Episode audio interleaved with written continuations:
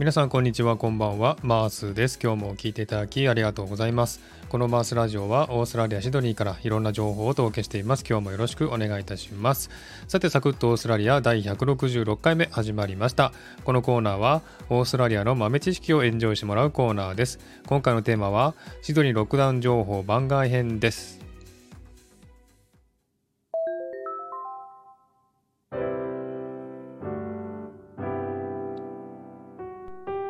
えー、今回はですね、あの、ちょっとセンシティブな内容になります。えー、ワクチン接種に関することをね、お話ししますので、えー、もし聞きたくないという方いらっしゃったらね、ここで、え再生を止めていただければと思っています。えー、シドニーはですね月曜日にロックダウン解除そして規制緩和になったわけなんですが、えー、ロックダウン解除といってもまだソーシャルディスタンスを取らないといけないとかマスクをしないといけないという条件は変わらないんですね。ですのでこれは規制緩和であって全く普通の生活に戻ったわけではないんですね。そしてこの規制緩和になってお店もオープンし始めて買い物もできるようになったんですけれどもこの緩和の恩恵を受けられるのはワクチン接種2回を完了した人のみなんですね。ですので、1回だけしかしてない人とかですね、接種をしてない人は、この恩恵を受けられない、つまりステイホームオーダーといって、家ない家にいなければいけないっていうね、条件には変わらないんですね。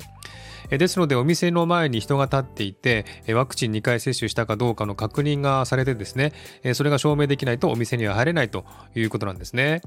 ですので、未接種の人はですね、スーパーなどには行けますが、レストランとかカフェとか電気屋さんとかデパートには入れないということなんですね。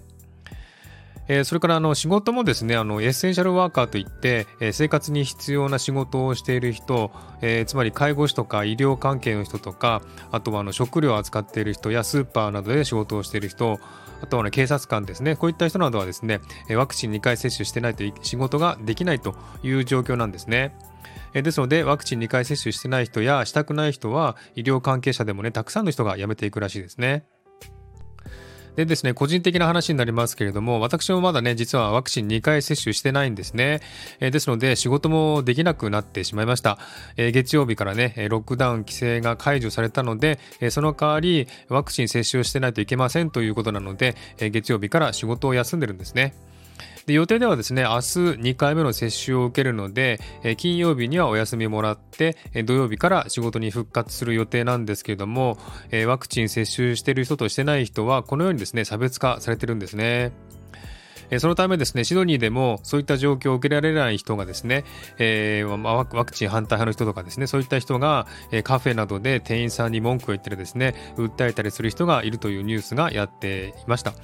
まあ、これはですね、予想されたことなんですけどもね、えこういった状況をね、どう捉えるか、それは人によると思いますけれども、えワクチン接種で、え生活状況に差別化されるというのは良いことなのかどうか、え疑問が持たれると思います。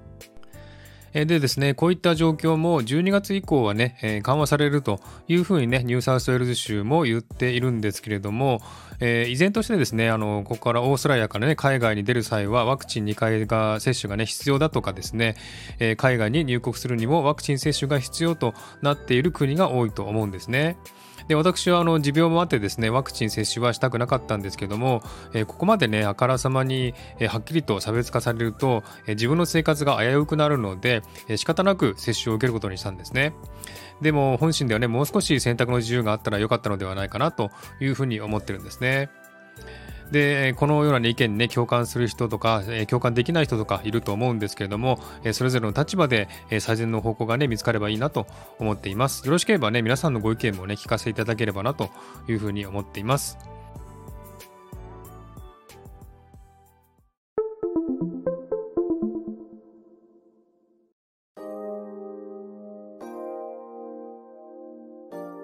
えー、ということでね、私は2回目の接種を明日受けに行く予定です。えー、ちょっとはっきり言ってね、正直言って怖いですね。どんな反応が出るのか。えー、皆さんのね、え話を聞いてると結構ね、副反応が大きいとか熱が出たとかっていう人が多いので、やっぱり2回目はちょっと怖いなというふうに思います。まあ、1回目はですね、何の反応もなくてですね、え普通に生活できたんですけれども、えちょっと明日はね、どうなるかなという感じで、ちょっと不安な気持ちがあります。ぜひね、無事を祈ってほしいなと思っております。えまたですね、あの、こちらの方でどうなったかっていうのをね、え報告していきたいなと思っておりますんで、えまたその時ね、聞いていただければと思っております。はいでは今日はこの辺で終わりにしたいと思います。今日も聞いていただきありがとうございました。ハートボタンポチッと押してもらえたら嬉しいです。ではまた次回お会いしましょう。チェアス。